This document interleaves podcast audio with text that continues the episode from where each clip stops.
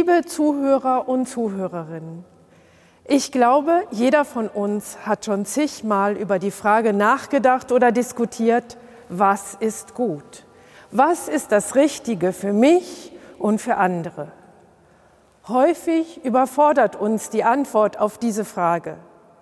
Denn wir leben ja in einer Zeit, in der diese Frage angesichts der Krisen besonders dringlich gestellt wird. Eine Antwort auf diese Frage nach dem Guten findet sich in dem Bibelwort für diese Woche. Es ist ein Wort aus dem Buch des Propheten Micha im sechsten Kapitel.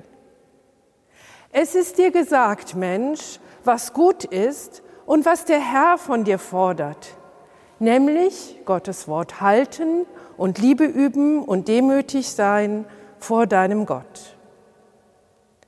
Es ist ein Wort, das uns in tröstlicher Weise gerade nicht überfordert, sondern das die Luft zum Atmen gibt und uns freilässt.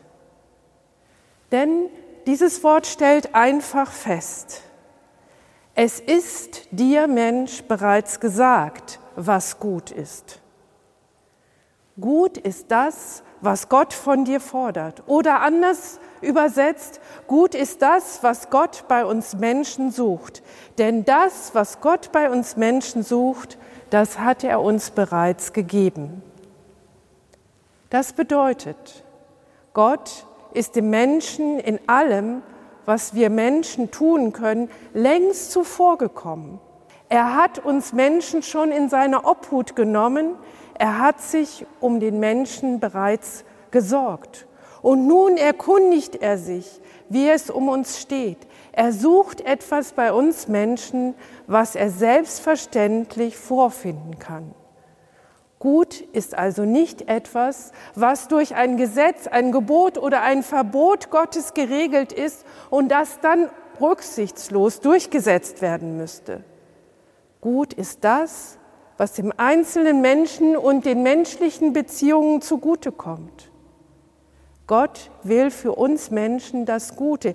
Ja, er schenkt es uns freimütig, denn Gott hat uns zuerst geliebt und damit uns die Fähigkeit zur Liebe gegeben.